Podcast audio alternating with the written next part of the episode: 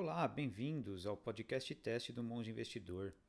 O objetivo deste episódio é certificarmos a qualidade do áudio, o software de edição, além, é claro, das plataformas de streaming.